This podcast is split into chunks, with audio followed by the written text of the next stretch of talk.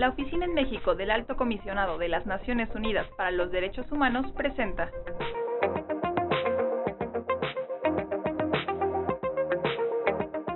Hola a todas y todas, mi nombre es Ricardo Neves, soy oficial de Derechos Humanos de la Oficina de Naciones Unidas para los Derechos Humanos en México y tengo el gusto de presentar nuestro podcast hoy sobre las radios comunitarias en México.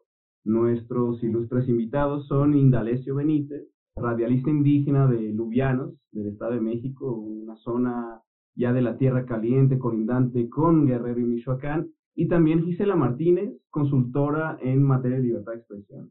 Bienvenidos a ambos y muchas gracias por acompañarnos en esta emisión. Voy a empezar con Indalecio. ¿Tú cuál consideras que sea la función de las radios comunitarias y de los radialistas indígenas?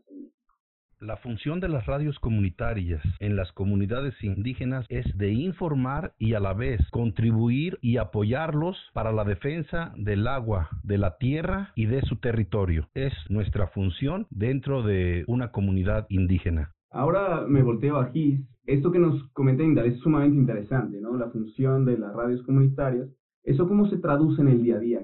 Bueno, es importante señalar que la radiodifusión comunitaria, a diferencia de los medios masivos de comunicación, genera una conversación en dos días, ¿no? Por un lado, da la posibilidad de que las comunidades informen de notas o de temas que otros medios no consideran relevantes porque es de acuerdo mucho a su dinámica, a la zona en la que están, pero también es una posibilidad para que las propias comunidades se expresen, ¿no? Un poco lo que señalaba Indalecio, para puedan ejercer otros derechos, como lo decía, el tema del territorio, pero también otros muchos, como el rescate del agua, el empoderamiento de las mujeres en zonas indígenas, el rescate de sus propias culturas. Entonces, creo que esa es la gran relevancia que tiene la comunicación comunitaria, ejercer una función, como dice la Corte Interamericana, en sus dos facetas, tanto la individual, que es la necesidad propia de expresarse, pero también colectiva, ¿no? En donde se construye comunidad, porque realmente las radios comunitarias, esa es su gran eh, magia, que es que generan comunidad, generan un colectivo, reafirman los vínculos que hay entre sus propios miembros. Y por comunidad es importante señalar que no solamente nos referimos a un conjunto geográfico, a una población determinada,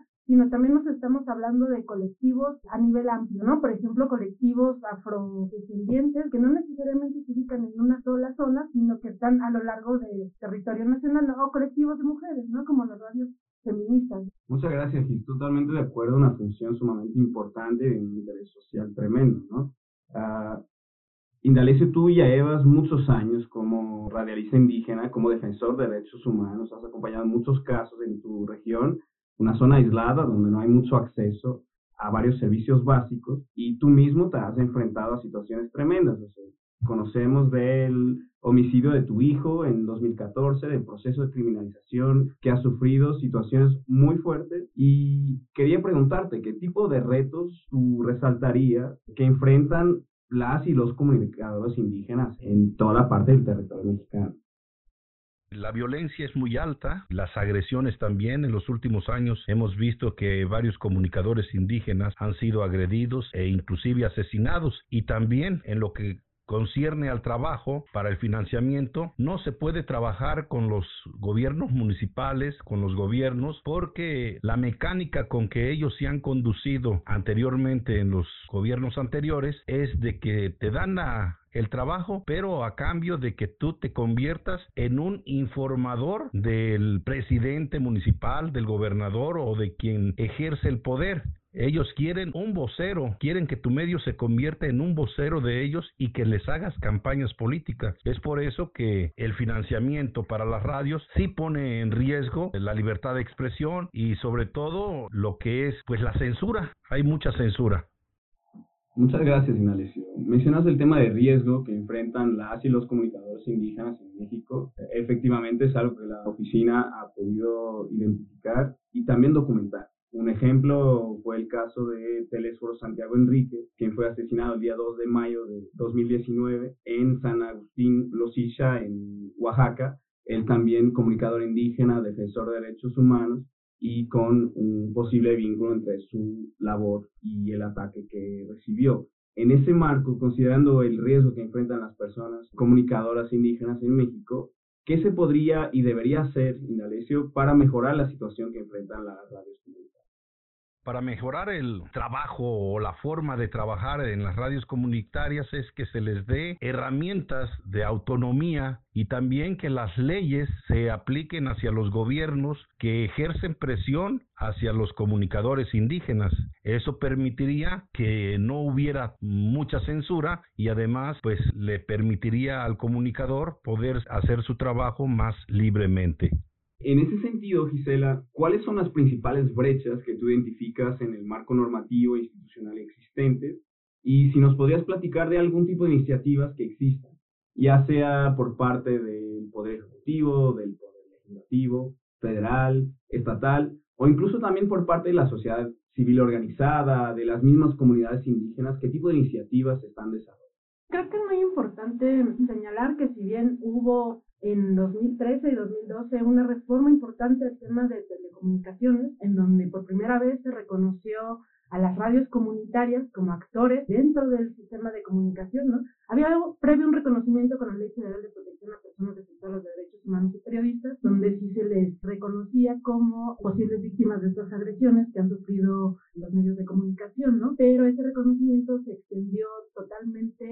totalmente hasta 2013 con estas reformas, pero esta reforma quedó coja porque faltó una gran e importante unificación en las leyes y sobre todo el tema de que sigue siendo objeto de criminalización a través de la vía penal. Recordemos que, bueno, la, la vía penal se ha usado para sancionar a aquellas comunidades en las que se han atrevido a hacer uso del espacio radioeléctrico, que es un bien de la nación, y que a través de esto ejercen todos esos derechos que ya hemos venido comentando, y que el Estado mexicano, a veces en una forma totalmente arbitraria y en una forma totalmente desproporcionada, ha entrado a comunidades indígenas o a comunidades rurales para suspender las transmisiones. Entonces, en ese sentido, pues queda siempre una gran eh, deuda, ¿no? Del Estado mexicano hacia las radios comunitarias y general hacia el tercer sector de la comunicación. Incluye tanto radios comunitarias, pero que también se hacen llamar medios libres, o radios ciudadanas, etcétera. Entonces, eh, ese es un gran hueco que está pendiente y que muchas organizaciones han estado clamando, pues, porque se revierta esta, estas leyes, ¿no? Que están en la Ley General de Leyes Nacionales, artículo 150. Muchísimas gracias, Gisela. Efectivamente, Indalecio, nuestro ilustre invitado, ha sido una de las víctimas de estos procesos de criminalización. Se le ha optimizado todo su equipo de transmisión. En, en ese sentido, Indalecio, Tú ya has enfrentado varios obstáculos en tu trabajo y sin embargo sigues laborando, sigues defendiendo derechos humanos, sigues transmitiendo, sigues trabajando de manera muy cercana a, tu comunidad. ¿Qué futuro vislumbras tú para las radios comunitarias en México? El futuro que les espera a las radios comunitarias en México, si persiste la violencia y no se combate la violencia, pues van destinadas al fracaso para poder fortalecer a las radios comunitarias, se tiene que combatir la violencia, se tiene que erradicar la violencia, porque lo estamos viendo que los grupos del crimen organizado en algunos lugares ejercen presión hacia las radios comunitarias y eso no permite el desarrollo pleno, tienden a desaparecer, tienden a desplazarse a los comunicadores y desplazando a los comunicadores, pues prácticamente la radio tendería a desaparecer. De acuerdo a lo que nos comenta Indalecio, Gisela, ¿qué perspectivas tienes tú sobre posibilidades, iniciativas, colaboración que pueda tener la sociedad civil, las radios comunitarias, las comunidades indígenas, para fortalecer este rol de las radios comunitarias y también, como lo mencionaba Indalecio, garantizar que esa libertad de expresión, que esa libertad para transmitir, para informar y para trabajar de la mano con las comunidades indígenas se pueda efectivamente realizar. Bueno, quisiera ser yo un poquito más optimista que en Alexia. Este, creo que la gran fortaleza de las radios comunitarias es justamente la comunidad. Toda esta lucha que han enfrentado, recordemos que de ser las de sin permiso, ¿no? Las ilegales, de recibir toda esta oleada que se hacía desde el Consejo de la Comunicación, ¿no? Desde incluso, ¿no? Entonces, todos estos grupos fácticos que no solamente han sido el crimen organizado, principalmente han sido los poderes locales y los poderes locales establecidos. Presidentes municipales, regidores, políticos, partidos políticos, son quienes más han atacado a las redes comunitarias. Por supuesto, la violencia que caracteriza al crimen organizado pues tampoco se puede estudiar. Pero creo que justamente las redes comunitarias han demostrado una gran fortaleza para poder enfrentar todos demostrado una gran base social, que es lo principal. La radio comunitaria se debe a la comunidad. Y en ese sentido, mientras la radio comunitaria sigue ejerciendo esa función, la comunidad va a salir a defender todos estos vínculos y todas estas redes han fortalecido el quehacer radiofónico, han logrado un reconocimiento por parte de sociedad civil. Yo recuerdo que hace 15 años había organizaciones que negaban la función de periodismo que hacían las redes comunitarias. Y creo que eso con el tiempo se ha ido demostrando que las redes comunitarias sí hacen periodismo, sí son eh, este, una fuente de información confiable, veraz, oportuna, necesaria, que sobre todo lo trascendental de su función sirven a las comunidades para poder ejercer una mejor ciudadanía, porque al final es eso, informar a la gente para dotar de herramientas necesarias para poder defenderse y poder construir una democracia, ¿no? Que es a lo que estamos.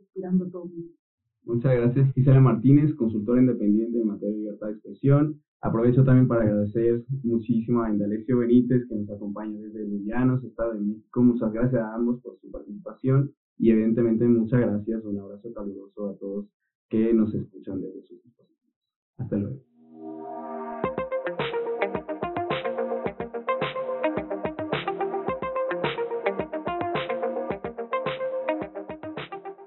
Esta fue una producción de ONUDH y SINU México.